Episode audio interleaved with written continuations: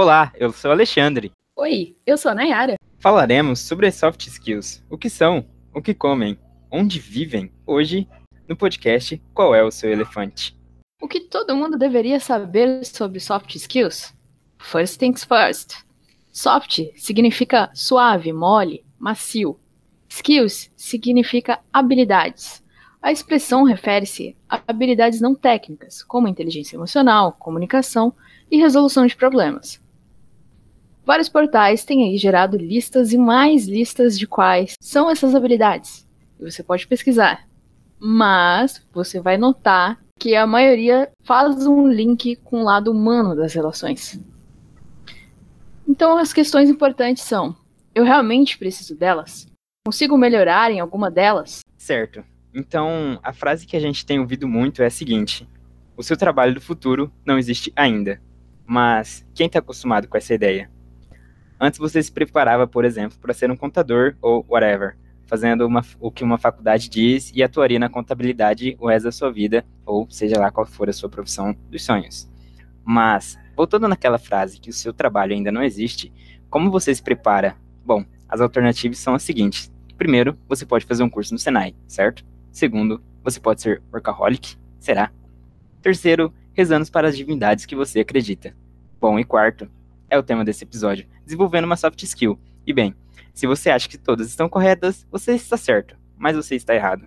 E se você acha que soft skills servem apenas para preparar o futuro do seu trabalho, sim, você também está certo.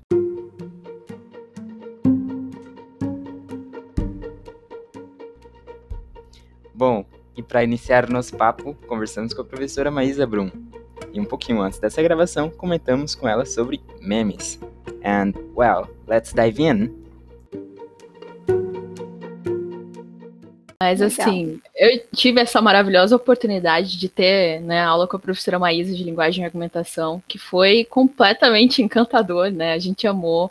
É, foi até disruptivo, porque eu me lembro da senhora falando, inclusive, sobre o meme com enquanto linguagem. Isso abriu a nossa cabeça para muita coisa, então foi fantástico. É, mas eu, eu, gostaria de escutar um pouquinho sobre a prof, inclusive que a senhora se apresentasse para a nossa audiência. Uhum. Bom, meu nome é Maísa Brum, eu sou professora universitária, é, minha formação é letras, tradutora e intérprete, mestrado e doutorado em educação e trabalho com tecnologias educacionais. Então, por isso que a Nayara cita né, o uso dos memes, né, faz parte da minha formação, e que também foi um soft skill que eu adquiri fora do doutorado. Isso foi por minha conta nas redes, né, trocando e conversando com outros professores. Atualmente eu moro em Winnipeg, no Canadá, e aqui eu dou aula de inglês para imigrantes e refugiados. Tive prazer de ser professora dessa linda, que é a Nayara, aluna sensacional, aluna dos sonhos de todo professor. e adorei esse convite sensacional. O que vocês estão fazendo aqui também é um soft skill, porque qual a disciplina que ensinou vocês a fazer podcast? Nenhuma, eu tenho certeza. Vocês são demais, parabéns, já estão à frente dos outros que não quiseram participar. Bom, professor, a gente agradece os elogios. eu acho que eu até fiquei um pouco vermelha agora. Oh. Então, prof, falando um pouco sobre essa experiência, é, quais foram as habilidades que a senhora acabou desenvolvendo durante esses intercâmbios, né, e essa vivência nos outros países que não estavam necessariamente na emenda do curso? já falou um pouquinho, né? uhum. né? É, já deu spoiler, né? É, na verdade, é, eu fiz intercâmbio a primeira vez, eu tinha 21 anos, eu fui para a Inglaterra fazer um curso de inglês. Então, a primeira habilidade que eu adquiri foi a fluência na língua, que é uma coisa que realmente não te ensinam, nem na universidade e nem nos cursos de inglês, na verdade. Porque o que, que você aprende? Gramática. Né? Eu falava, eu dizia que eu era fluente, mas na verdade eu não era. Eu descobri que eu não era quando eu estava lá. Porque ainda ficava, eu ainda ficava juntando as palavras, sabe, colocando numa frase, a frase ainda saía truncada. Quando eu cheguei lá, eu fiz curso e viajei, e só conversando com pessoas é, de língua inglesa, então eu adquiri essa fluência na língua, no idioma, imediatamente, né? Acho que uma segunda habilidade que eu adquiri nessa experiência de intercâmbio foi relacionada à diversidade, a lidar com a diversidade, que eu também é uma coisa que a gente não aprende. Imagina, eu fiz letras, eu fui, fiz curso de formação de professores, ninguém me ensinou que na minha sala de aula, por exemplo, eu teria um surdo. Eu tinha um surdo na sala de aula. E aí eu falava virada para a lousa e ele lia os meus lábios. Né? Então, isso eu aprendi lá, lidar com diversidade. Né? Porque tinha gente do mundo inteiro no meu curso, tinha gente de todo, todo tipo de cultura, eh, costumes, língua, religiões, e você tinha que conviver com eles. E depois, quando eu vim para o Canadá, essa, essa experiência de lidar com a diversidade foi muito mais forte, porque aqui tem muito imigrante, né? Aqui tem, só tem imigrantes, né? O Canadá é um país formado de imigrantes. Então, essa experiência, essa habilidade eu adquiri realmente nos meus intercâmbios, né?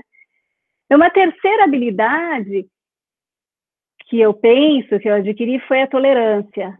Né? Você, você aprende a, to, a, a tolerância quando você lida com diversidade. Então, aqueles seus costumes, aquelas suas crenças que você tinha super enraigadas, já não são tão, mais tão firmes assim. Você começa a abrir sua cabeça para outras coisas, outros modelos, e como professora, outros ritmos de aprendizagem, sabe? Que eu sempre coloco, sempre faço paralelo com a minha profissão, né?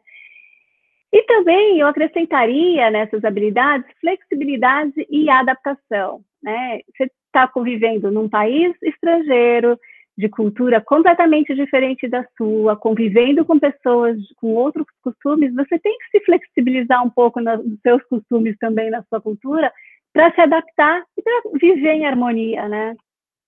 Acho que são, essas são as principais habilidades que eu não aprendi na escola. Acho que até linkando um pouco com a, com a primeira, que foi fluência na língua, a gente começa a perceber que, que as escolas elas focam tanto na gramática, mas que você começa a, a tentar colocar a lógica do português no inglês, e, e isso nunca dá certo, você sempre trava. Perfeito, Alexandre. Querer traduzir tudo é o nosso maior erro. Né? E, e, e, aí a gente não adquire a fluência. Bom, e linkando ainda com, com a parte de, de, intercâmbio e também de aprender um novo idioma, a gente sabe que isso facilita muito. Foi até uma pesquisa que surgiu na primeira, na turma de 2017, de administração, que você consegue um salário maior quando você tem fluência na língua.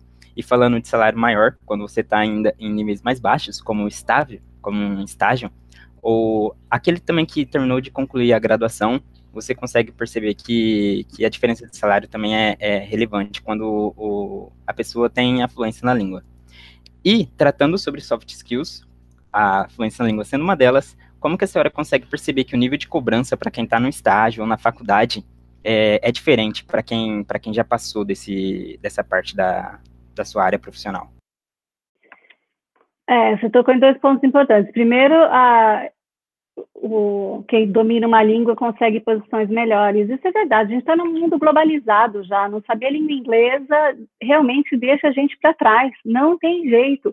Eu tento. Eu não dou aula de língua inglesa no Brasil, não dava aula no Brasil mais, mas eu tentava despertar isso sempre nos meus alunos, sabe? Da importância de saber a língua inglesa, da importância de você se comunicar bem em inglês. É, para a sua vida pessoal, profissional, o que quer que seja, né? É, em relação ao nível de cobrança, né? Eu costumo falar para os meus alunos que o ensino superior é só um degrau. Você tem que buscar o resto. Você tem que correr atrás. O ensino formal não ensina um monte de coisas, um monte de habilidades que a gente vai precisar para a vida profissional e pessoal. Infelizmente, a gente tem que correr atrás. É, e por quê? Por que, que eles uh, são negligentes com isso, porque na nossa cabeça, ainda no nosso currículo, os hard skills ainda são os mais importantes. É isso que vocês precisam saber. E, na verdade, esses hard skills, é, a gente precisa do professor ainda para caminhar junto com a gente, para a gente aprender e fazer refletir.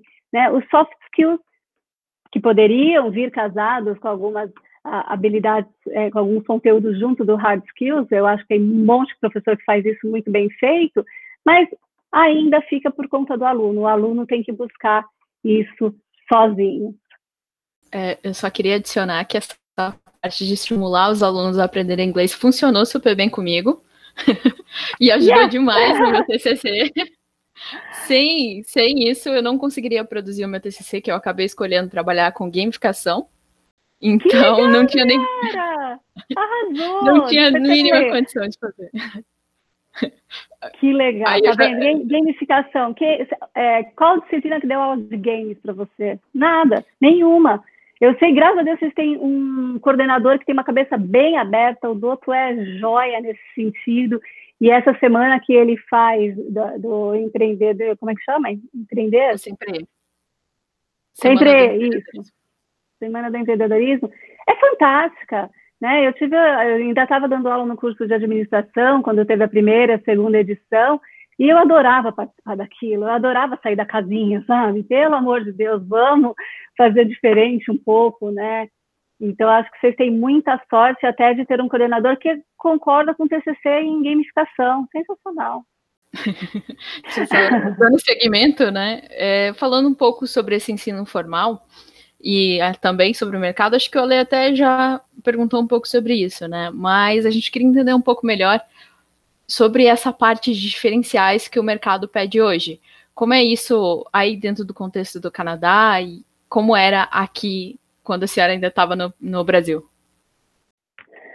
É, eu acho que no meu caso, o diferencial foi eu ter a fluência, porque eu comecei, eu dava aula de língua inglesa em escolas e, e escolas de ensino regular e também em cursos de línguas, né?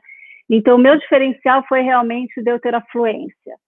É, era difícil despertar isso nos alunos, mas na hora da seleção eu sei que esse foi o diferencial e foi uma coisa que realmente eu aprendi fora da escola, né? A nossa escola deveria ensinar língua inglesa, a gente não aprende verbo to be a vida inteira.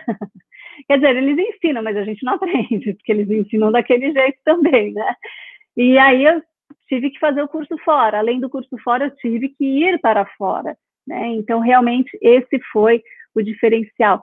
E acho que é uma, um soft skill que é meu, assim, sabe, de realmente educação de pai e mãe, é de ser curiosa, sabe? Eu sempre fui além, eu sempre busquei, sempre fucei, sempre quis mais, então, eu ia, ia mostrando isso nas minhas entrevistas, né, quando eu fui entregar currículo nas escolas para dar aula, eu não tinha nada no meu currículo, eu fazia faculdade de letras ainda, né, eu falava, o que eu vou colocar no meu currículo? Então, eu colocava o curso de inglês e procurava falar mais, o máximo possível durante a, o, o, a entrevista, né, para mostrar essas habilidades.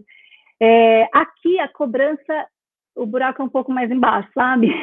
Você tem que ter a formação aqui e você tem que ter a experiência aqui no Canadá.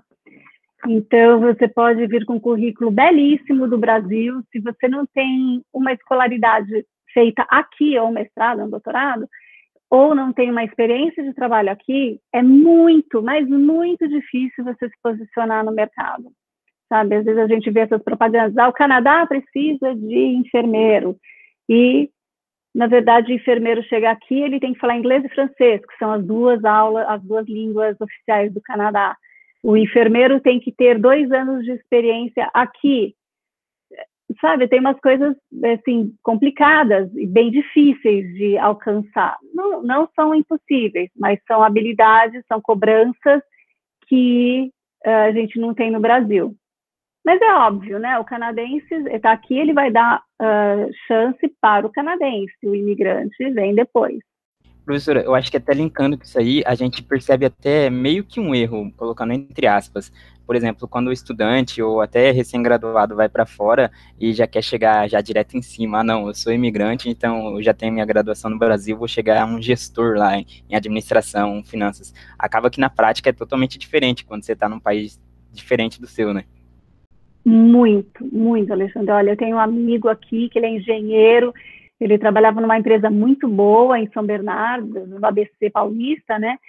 E ele ele trabalha de entregador de uh, quando eh, encomenda, não é o carteiro normal, são encomendas, entendeu? Esse entregador de encomenda é, é um trabalho especial. É até difícil para você trabalhar lá, sabe? E ele conseguiu um trabalho lá que não paga muito bem, mas é o que ele faz. E as entregas que ele faz são sempre de madrugada, então ele começa à meia-noite, termina às cinco da manhã, por exemplo. Então é, um, é difícil, né? É um trabalho difícil para um cara que era engenheiro, estava super bem posicionado no Brasil, é, e agora ele está no impasse porque ele quer voltar para o Brasil, porque a empresa dele é, chamou, a esposa não quer voltar, porque ele falou: eu não me formei para ficar nesse subemprego, né? A gente chama subemprego, mas aqui as, essas relações de subemprego tem uma outra relação, tá? Tudo é, é valorizado aqui. Mas ele quer fazer aquilo que ele estudou a vida inteira, né? E aqui ele não está tendo oportunidade. Para ele validar o diploma de engenheiro dele, ele tem que fazer dois anos de curso de engenharia aqui. E ele não está disposto, fala que já está velho, vai começar do zero. Então, é complicado, bem difícil acaba que você fica nesse impasse, qualidade de vida ou atuar na área, né? Pois é. é. Pois é. Acho que quando você é jovenzinho, assim, da idade de vocês, acho que vale a pena arriscar. Mas quem já tem uma caminhada, uma formação, uma experiência, acho bem complicado, bem difícil. Ah, agora sim, mais a título de curiosidade, como é, como foi esse processo de ida para o Canadá, prof? Que a senhora decidiu não, deu do Brasil ou foi assim um planejamento de anos? Como foi o seu processo? Então, a primeira vez que eu vim foi em 2012, né? Eu vim fazer uma parte do meu doutorado aqui e fiquei seis meses. Uh, e desde então eu pensava em vir uh, para fazer o pós-doutorado ou o meu marido fazer algum curso. E meu marido é da área de TI, né? É, e queria que minhas filhas também tivessem essa experiência de viver fora.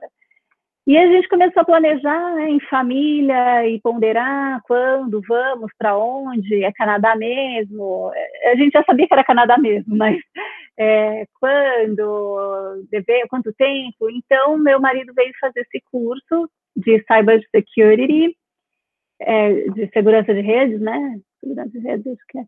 E, e aí minhas filhas vieram estudar, né? A mais velha veio fazer o high school e a mais nova agora entrou no high school. E, e eu vim com meu visto de trabalho e falei, vamos ver o que, que rola, né? Achando também que por causa da minha qualificação eu fosse me posicionar super rápido no, no, na universidade, que era o que eu queria dar aula na universidade, mas não aconteceu. Eu dou aula num órgão do governo, é muito legal, realmente, e, mas dou aula de inglês, né? Eu já dava já tava, queria trabalhar com tecnologias, que eu vi que aqui realmente ainda as pessoas, a educação não despertou para das tecnologias, essa pandemia veio para mostrar isso mais claramente para a gente, mas não aconteceu. Então, eu dou aulas de inglês para imigrantes e refugiados, que é uma experiência fantástica, né? Quando você chega numa posição assim de dar aula que você fala, pronto, não tem mais desafio nenhum, vem esse desafio de dar aula de língua inglesa para uma para pessoas que não falam nem de, que não são letrados na sua própria língua. Então, eu tenho muito aluno refugiado que saiu no meio da guerra da Síria e veio para cá com a ajuda do governo canadense e eu aprendi, tem, que, tem que aprender inglês e caiu na minha sala de aula sem saber escrever na sua própria língua. Então, é um desafio maravilhoso. Eu adoro desafios, então eu falo que é maravilhoso. Mas é, é challenging, é, é, é complicado, não é fácil não, mas eu gosto. Nossa, isso deve ser fantástico. E, nossa, é quase como naquele filme uh, da Amy Adams lá, que eles vão conversar com pessoas, com, na verdade, com extraterrestres que não têm familiaridade com linguagem alguma. E eles ah, tentam desenvolver sim. um novo sistema. Esse filme é muito bom, olha que legal. É isso mesmo, é por aí. Tem alunos que é mímica o tempo todo. Aí eu faço desenho e aí eu me reportei para quando eu comecei a dar aula de inglês, que era para criança de terceira e quarta série na escola. Então eu usava muita imagem, né, muita figura, muitos gestos, dança, música. E falei, é isso mesmo, tem que voltar para o zero, porque é como se eles fossem crianças, tem que associar a imagem com a palavra que eles estão ouvindo. Não adiantava nem eu escrever a palavra, porque não adiantava, eles não liam na língua deles, mas é, é funciona, dá certo. Agora, aí eu estava bem já e veio outro desafio, né? A pandemia, que aí eles tinham que, eu tinha que fazer isso é, via web. e a, alguns deles também não têm familiaridade com a internet, coitado. É desafio atrás de desafio. no papel de, de líder, de professor, a gente vê ainda mais se acentuando aquelas habilidades que realmente a faculdade não ensina.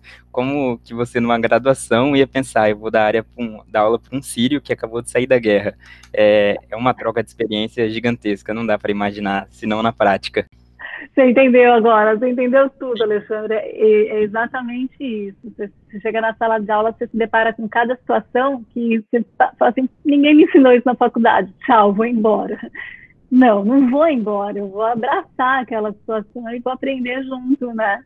Professora, a senhora acha que, que mesmo nesse papel, é, teve, teve algum momento que a senhora olhou e falou, não, não vou conseguir. E se a senhora teve esse momento, o que motivou a senhora para continuar? Ah, eu não tive um momento de não, não vou conseguir, né? Todos os convites que eu recebo, ah, você pode dar aula disso, você pode dar aula daquilo, né? E às vezes eu falo, gente, mas não é bem a minha área. E aí eu começo a ver, não, claro que é minha área. Eu vou me aprofundar nesse assunto, vou me aprofundar nesse estudo e vou sim dar aula disso e vou ajudar quem precisa realmente disso. É, não tem ninguém para fazer o trabalho sujo, eu vou fazer sim. Né? E aquilo que eu falei, eu acho que a gente que despertou né, para soft skills e, e que é curioso, a gente não tem medo de desafio, né? Tem medo, mas vai com medo mesmo, sabe? A gente estava dando uma espiadinha ali no Leite e vimos que a senhora participou da organização de alguns congressos e seminários. Então, fiquei com essa curiosidade. O que te motivou a criar esses eventos e quais foram os principais desafios organizando? É, então, é sempre o que me motivou sempre a criar esses eventos, né, da, principalmente da educação, fosse que o conteúdo fosse aquele que o currículo não abarca né? Então, por exemplo, redes sociais. Eu da, sempre dava, nos meus eventos, tinha curso de redes sociais, porque desde a da origem do Facebook, eu uso Facebook, os grupos do Facebook para formar professores, né? Eu trabalho muito formação de professores para as tecnologias, então eu trabalhava isso com os meus alunos de graduação também, os grupos no Facebook. E era um desafio, mais um desafio aí para a listinha de vocês, era um desafio porque as instituições bloqueiam as redes sociais, as instituições não permitem que os alunos utilizem, é, o Wi-Fi é liberado só para uh, para direção e coordenação, então aí fica complicado de você utilizar, né? Mas eu fazia como uma extensão da sala de aula e ou então nesses congressos e seminários que aí eu poderia utilizar, por exemplo, redes sociais, né? Então, eu, aí eu vi as piadinhas de quem não faz nada, né? Ah, uma professora que brinca no Facebook, sabe? Ah, tá, tô, tô brincando no Facebook, legal. Depois, aí, na Unigran, eu, eu, usei a hashtag Linguagens Unigran, com a turma de Psicologia e de uh, Biomedicina, e foi um trabalho fantástico. E aí a gente ouve as piadinhas. Ah, tá brincando de postagem no, no Instagram. E quando eu trabalhei memética, né, os memes, a mesma coisa. Né? Então, quando a gente está fazendo coisas diferentes, isso mexe um pouco com quem não, faz nada, né? Com quem não sai da sua zona de conforto. É, esses são os principais desafios quando eu estou organizando um evento, fazer com que essas pessoas despertem e vejam como isso é importante para aquele curso, para a formação daqueles alunos, para a vida pessoal e profissional também. É, então é sempre isso, né? Eu sempre busco aquilo que o currículo não abarca. Muito bacana, professora. É, durante a realização dos eventos e durante sua fala, identificar que a gente tem haters mesmo fora da internet e usando a internet é, é, bem reconfortante. Às vezes a gente sente isso, mas acontece. É, então a é. gente percebe que é, é complicado, mas enfim, é a vida. É, durante a realização desses eventos, dos seminários, a senhora talvez enfrentou momentos que é, fosse assim uma situação difícil de lidar, mas também não fosse impossível. É, a junção de, dessas duas características, não ser impossível de lidar, mas também ser desafiador. A senhora acha que gerou um aumento nas suas habilidades de, de conduzir um projeto, de liderar uma equipe, ou até de engajar pessoas a, a participar desses projetos? Ah, sim, tudo, tudo que é, esse, o, ambiente desafiador, né, os desafios que nos são colocados na vida, nos fazem crescer, né, nos fazem pensar fora da caixa. É, quando começa a mexer um pouco com a, no, com a nossa é, zona de conforto, né, a gente tem duas, dois caminhos. Né, ou recusar e falar, não, eu vou ficar na minha zona de conforto e eu tô ok aqui, é, ou mudar, né? É, e, a, e, toda mudança dói, é óbvio. Né? A minha mudança para cá, para o Canadá, doeu. Né? Eu saí completamente da minha zona de conforto, de tudo que eu já tinha, que eu lutei anos para conseguir chegar numa posição, cheguei nessa posição e eu larguei tudo e vim começar do zero aqui, sabe? É, não, não, não vim para ficar para sempre, né? Isso foi planejado, era um estágio, eu queria passar por aquilo, queria que minha família tivesse essa experiência também. É, e são experiências que ninguém nos tira, né? E aí os haters vão hate mais ainda. Porque vai fazer diferencial na nossa vida, é, vai a, quem que vai é, se beneficiar disso são as pessoas que estiverem perto da gente, trabalhando com a gente, ou os alunos. É, e aí incomoda aqueles que não fazem nada mesmo, né? Mas esses, esses, esses, desafios que nos fazem crescer são fantásticos. A gente tem que agradecer o tempo todo. Sim, com certeza. Como diria o Fred Mercury, o show must go on. Show must go on. Bom, agora trazendo um pouquinho de, de polêmica para o nosso papo. A gente gosta disso, mas acaba que acontece também nos nossos episódios. É um estudo de 2017. Mentira, o Alexandre é quem gosta. Eu que gosto. O Alexandre. É, tá bom. Também sou eu que trago. Bom, um estudo de 2017 da School of Educational Studies da Universidade de Sens, Malaysia, conduzido pelo pesquisador Tan Cheng Yuge, trouxe entre os alunos do último curso, do último ano, perdão, do curso de Business e o espaço amostral deles, mostrou que as soft, as soft skills que menos estão presentes são ética e moral profissional. Professora, agora dando essa contextualizada, a pergunta que a gente faz é a seguinte: o que, que a gente faz é, nesse tipo de ambiente onde a moral e a ética profissional é o que mais faltam? E se a gente conseguir linkar um pouco com Hobbes, será que a gente deveria realmente afirmar que o homem é realmente o lobo do homem? Essa é só uma brincadeira. Brincadeira com fundo de verdade.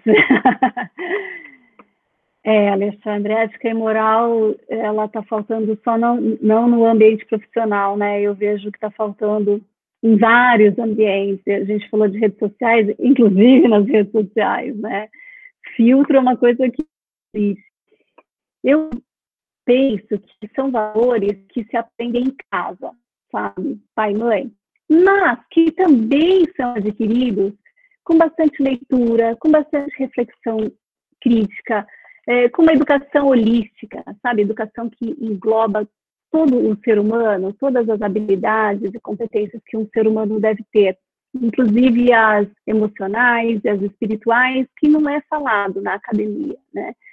É, e, é, o que falta é esse criticismo. Quando eu falo da, dessa reflexão crítica, de uma educação crítica, não é aquela crítica de meter o pau, de falar mal, mas é de pensar, sabe, de refletir, de, de uh, se aquietar na leitura e pegar aquele novo conhecimento, de uh, ler sem nenhum pré-conceito, não concordei com aquele conhecimento, ok, deixa eu repousar esse conhecimento, depois eu retomo, né, como uma nova Maísa, um novo Alexandre, uma nova Nayara.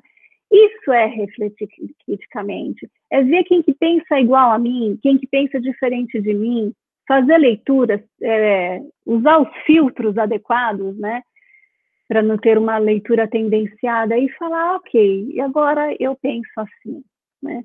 A ética e a moral vem disso, e vem muito também da filosofia, que a escola abandonou, infelizmente. Né? Não se fala mais de filosofia, não se lê mais os grandes filósofos.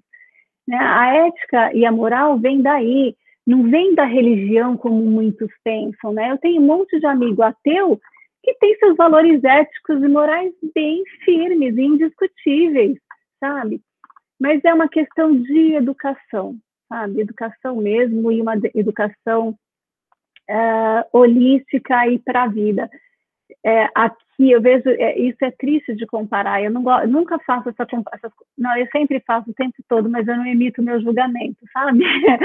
mas é, essa comparação de Brasil e Canadá, é, a gente vê que a educação faz muita diferença, sabe, na vida das pessoas. É, educação e leis, eu diria, porque quando a lei funciona, né, eu não vou fazer aquilo de errado, porque senão eu vou preso, não vai ter jeito. Né? Então, você anda na linha, e não é porque Deus está olhando, é porque tem uma lei maior ali do homem que vai me punir no imediato. Então, é, vocês tocaram num ponto importantíssimo de soft skills, ética e moral. Esses valores precisam ser resgatados urgentemente, porque senão vocês, né, como a, da área da administração, é, você consegue perceber a diferença de uma empresa que tem esses valores bem fortes e de uma empresa que não tem. Até instituições de ensino, você consegue observar as que têm, as que prezam por isso e as que não estão nem aí. A gente vê é, essa tentativa também de, de, das instituições também de trazer essa parte da, da ética e da moral, e às vezes a gente vê um pouco disso na, na parte de responsabilidade social. Às vezes as marcas tentam usar responsabilidade social é, para ganhar marketing, ao invés de usar mesmo pensando na, na sociedade e na responsabilidade social ou ambiental que seja. E isso é um. Ah, isso. É muito legal. E aí eu sempre eh, recorro aos filósofos que eles falam disso também, dessa responsabilidade social, mas também a responsabilidade moral, antes, enquanto sujeito, da sua origem, a sua responsabilidade na, no, seu, uh, uh, no seu ambiente que você vive. Então, é com os seus pais que você vive, é com seus filhos, e essa responsabilidade com eles em primeiro lugar, sabe? Eu me lembro sempre, da, do, eu tenho um primo, filho da minha prima, ele é surfista, e ele um dia acordou cedo e a, mãe, a minha prima falou: Nossa, por que, que você acordou tão cedo? Assim, nunca vi, adolescente, né? Aí ele falou assim: Ah, porque eu combinei com a molecada, a gente vai limpar a praia. Nossa, minha prima falou: limpar a praia é o caramba, você vai limpar é teu quarto primeiro. nunca, limpo, nunca limpo o quarto. Aí vou limpar a praia. Eu já estava com saquinhos lá de papel. Ah, ah, ah, primeiro você vai limpar o teu quarto. Achei sensacional. Sabe, é por aí, são esses valores que, ah, estamos com valores universais, tão lindos, mas e o imediato ali? Sabe, e a tua família? E a tua mãe, teu pai, teu filho, tua esposa, como é que estão, os seus valores com eles, né? Prof, é, a senhora dava essa disciplina antes, né? De metodologia ah, científica. Triste, eu não tive. Eu, eu queria ter tido com a prof. Maísa, mas não aconteceu. É. Mas é, então falando sobre essa parte de metodologia científica, você poderia dar uma dica como um estudante de administração poderia abordar soft skills dentro do TCC ou até mesmo colocar isso como um tema? É, eu gosto muito de trabalhar TCC porque eu consigo fazer com, sabe, recuperar o aluno desde as disciplinas lá do começo que ele teve até onde ele está e dentro dessa disciplina qual o assunto que desperta interesse ou se não teve o assunto, como por exemplo orientei duas acadêmicas de biomedicina, elas queriam falar sobre jejum intermitente. Eu falei, vamos falar. Ela falou, ah, mas a gente não aprendeu nada, não interessa, vai aprender agora? Tem um ano para aprender. é só um TCC, não é uma dissertação de mestrado, uma tese de doutorado. Então, e eu gosto muito de buscar isso, sabe, de puxar ah, não tive isso. Vai ter agora. Ué, vamos ler junto, vamos encontrar primeiro um orientador bacana, que top, né? É, essa ideia, e vamos fazer. E dentro de ADM, ai meu Deus do céu, tem tanta coisa boa, gente, vocês são os donos do mundo, para! não falta assunto, não falta assunto. Bom, trazendo para soft skills, né? Uma coisa que se fala muito, mas muito aqui no Canadá é de mental health que é a saúde mental, né? É, é você saber lidar com é, despertar, né, essa competência baseada na inteligência emocional. É, e eles usam muito o, o como é o Noel Coleman, né, o Daniel Coleman, que fala de inteligência, é, é, ele, né, inteligência uhum. emocional. Eu li esse livro faz tantos anos, ele ainda me vem, é, ele é fantástico, né? É, então, eu acho que isso é uma coisa muito interessante que as empresas no Brasil precisam despertar, sabe, para mental health, que eu acho que a tradução realmente é saúde mental, né? Saúde mental do, do estudante, a saúde mental é, do, do acadêmico de administração. Durante os TCCs de administração. É isso. Nas semanas de prova. É, e aí, é, e eu acho legal porque quando a gente trata de mental health aqui no Canadá, a gente vê uma equipe interdisciplinar, sabe? A psicologia, a fisioterapia, a medicina, a administração, todo mundo trabalhando junto para que uh, a mental health ocorra nos ambientes de trabalho, para que a pessoa não tenha um burnout, não tenha um estresse profundo que deixe de trabalhar, que deixe de produzir. Mas se ela sentir o primeiro sinal, o que, que, é, que, que, ela, que, que precisa ser feito nesses casos, sabe? Eu vou trabalhar até meu esgotamento? Tem gente que trabalha super bem sob pressão, eu trabalho super bem. Eu sou uma procrastinadora do caramba e eu trabalho bem a, até as 11h59, sabe? Que eu preciso entregar no, no dia seguinte. Você não é mais minha aluna, eu posso falar isso, tá, Nayara? eu posso ensinar isso. Mentira, não aprendo, isso é péssimo. Tô Mas... chocada. Quero dicas. O aluno de graduação se sente muito mais humano agora. É. Então... Mas estou realizada agora. que péssimo exemplo, professora. Poxa vida. É, mas, enfim, esse é um tema muito interessante para a TCC. Outro tema que eu gosto bastante é o da colaboração, sabe? É, porque ao mesmo tempo que eu trago alguns assuntos que falam da competitividade, que não é de você competir com o outro, é com você mesmo, sabe? É de você se desafiar, de você crescer mais e mais. É, e aí a colaboração é você saber trabalhar em equipe, é você saber delegar, é você ter essa harmonia entre todos os setores, dependendo da empresa que você está. É, eu gosto muito dessa palavra, eu gosto muito de aplicar também é, na sala de aula com os alunos, né? Você é prova disso, Nayara. Quando eu fiz o blog, eu fazia, escrevia alguma coisa no blog, acho que eu fiz a introdução e, alguma coisa, e o resto eram os alunos, todos eles tinham uhum. a senha e o acesso. E era muito legal, eu só ficava lá, lógico, checando quem tinha postado, quem não tinha postado nada, quem tinha acessado, quem não tinha acessado, quem tinha lido, quem não tinha lido, óbvio, né? Meu papel de professora. Mas é, é essa autonomia que eu gosto de dar para os alunos, e aí eles se sentem protagonistas da aprendizagem, e no caso de uma empresa, protagonista daquela ação conjunta, por trabalhar em colaboração. Gosto bastante. Outro tema de TCC que agora, hoje, é fundamental é a flexibilidade para se adaptar às mudanças, sabe? É, que eu falei da flexibilidade, que foi uma competência, uma habilidade que me despertou nessas minhas viagens, mas também a pandemia traz isso para a gente.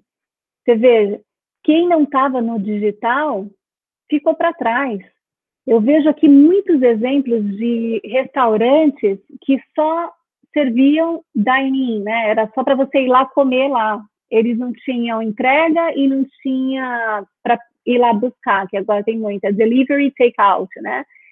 Eles tiveram que se reinventar, eles tiveram que começar a fazer comida para entregar e tiveram que uh, comida para pessoa ir lá buscar porque eles fecharam, os restaurantes ficaram fechados por meses aqui. E os que não fizeram isso faliram.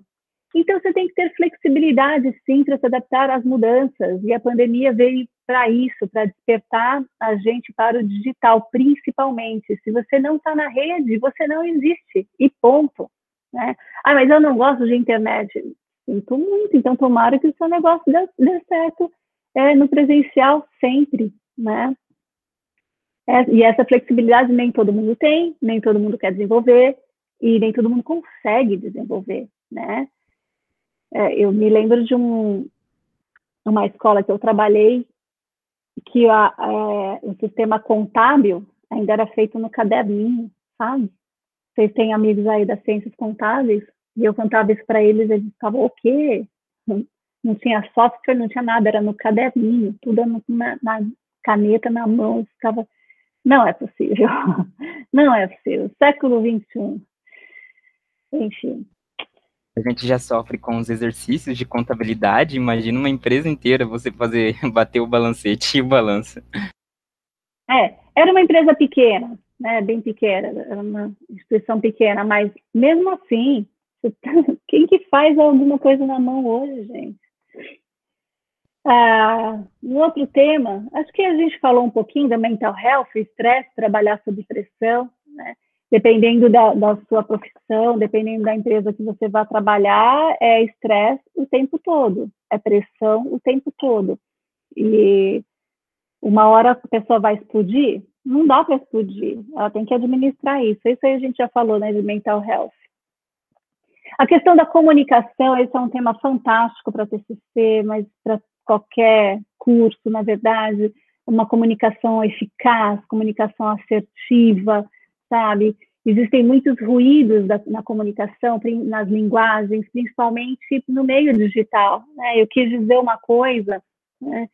É, a pessoa entendeu outra, né? Quantas vezes vocês conversando com alguém, a pessoa pergunta: Você quer sair? Não. Ah, ele respondeu não. É, porque ele não quer sair. Ah, ele foi frio. Como você sabe que ele foi frio? Ah, porque ele não pôs nenhum emoji. Sorry. Ele não pôs nenhum emoji.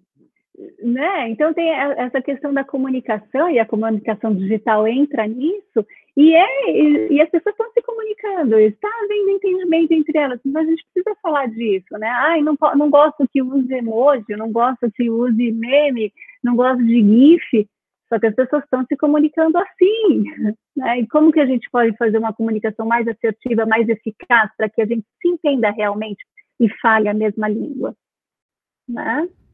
Ele, ele foi frio porque mandou um oi com um i só. que ótimo, mandou um oi com um i só. Acontece. Não mandou oi. Professora, a senhora tocou num ponto da parte de flexibilidade e às vezes a senhora também comentou que é complicado, alguns não quiseram e não conseguiram se flexibilizar e a gente consegue linkar bastante aquela parte de flexibilização é diferente de fraqueza. Às vezes a pessoa se sente é, numa posição mais fraca porque precisa mudar de uma opinião, precisa mudar todo o modelo de negócio, todo o projeto inteiro do TCC, e às vezes flexibilidade não, não, é nem um sinônimo de fraqueza, é só um sinônimo de que você viu uma oportunidade e você precisa mudar para se adequar a ela, né? Perfeito, exatamente, porque o fraco, o que, que acontece? Você empurra, vai empurrando o fraco para lá, ele faz o que? Ele quebra, né? O flexível, ele se adapta, né? Ele é aquela água que ela, ela vai contornando o rio, né? Sem invadir a, a costa, né? os lados. Exatamente, é isso mesmo. É, é, é antônimo, não é sinônimo. Bom, infelizmente, professora, chegando perto do nosso final, o final do episódio, oh. é, é, a gente pede para a senhora indicações de livros, séries, filmes ou podcasts também, para quem quer aprender a desenvolver soft skills e também as habilidades que a senhora ensina aos seus alunos. Ah, legal. Deixa eu pensar. Eu, eu vou falar de um livro que eu terminei de ler recentemente. Ele parece é, autoajuda, mas não é não, tá? É, Os Sete Hábitos das Pessoas Eficazes. Não sei se vocês já viram, já ouviram falar do Covey, Stephen, Ste Stephen Covey, isso mesmo. É, ele parece autoajuda, mas não é não, tá, pessoal? Tem preconceito com autoajuda, mas não é. Ele é muito bom, ele é ótimo, e ele fala de, bastante de soft skills. É, e eu li também e não, esse eu estou lendo. Mais Esperto que o Diabo, do Napoleão Hill. Ele é legal também. Ele é na linha do Antifrágil, do Taleb. Eu adoro o Antifrágil. Já leram? Já viram? Busquem. Esse tem gratuito em PDF. Eu baixei em PDF no meu iPad. Eu adoro coisa gratuita. Então, eu sempre vou atrás. E sempre vou recomendar os gratuitos também. Esse é bom. O Antifrágil e o Mais Esperto que o Diabo são mais ou menos na mesma linha. O Antifrágil é ótimo para desenvolver soft skill, viu? De deixar a gente resiliente, sem mimimi, sabe? É, é, esses são alguns dos livros que eu gosto do Poder do Hábito também. Também tem nome de uh, autoajuda, mas não é bacana. A gente começa a entender por que, que a gente faz do jeito que a gente faz, as coisas que a gente faz, sabe? Bem legal. Uh, e uma série que eu assisti, que agora tem a nova temporada que eu ainda não assisti, é The Good Place. Nossa, excelente. É, não tem tradução, né? É The Good Place mesmo, né? Eu acho que não. Um bom lugar, alguma coisa nesse sentido, né? Ah, eu não, é. não sei, porque eu vi aqui. Mas é ótimo. Veja como a Eleanor, né? Ela precisa desenvolver soft skills para ficar onde ela está. Porque senão ela vai embora. Então ela, ela se transforma, ela se reconfigura toda. Essa é uma boa dica. Me ocorreu agora. Legal, é, não tinha lembrado. E a filosofia sempre, né? Vai nos filósofos, vai na raiz, né? É, resgata a filosofia em tudo. Existe filosofia em tudo, ela está em todo lugar. E a filosofia serve para a gente uh, sair um pouco daquilo que a gente está acostumado a ler. Sabe aquela, aquele autor que a gente sempre lê? A gente lê um filósofo, é totalmente diferente. Né? Dá uma pirada na, no cabeção, mas às vezes a gente precisa dessa chacoalhada. Às vezes até nem tão longe assim no tempo, e a gente tem alguns filósofos, falando do Brasil especificamente, e alguns historiadores que estão desenvolvendo esse papel de trazer um pouco dos filósofos para a nossa realidade. O, o, Luiz Felipe Pondé é um deles, né? E a gente também tem o Cortella, né? Mário Sérgio Cortella, e também tem mais um que. Uh... Ah, esqueci o nome dele, mas Clóvis, Clóvis de Barros Filhos. Excelente, eu amo as palestras dele. É, eu gosto bastante do Pondé. Você citou um filósofo muito bom. Pode ler tudo dele.